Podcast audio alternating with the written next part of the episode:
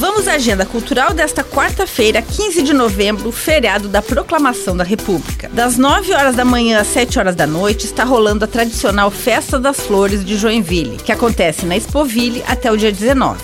Lá tem exposições de orquídeas, mercados de plantas, apresentações culturais, gastronomia e muito mais.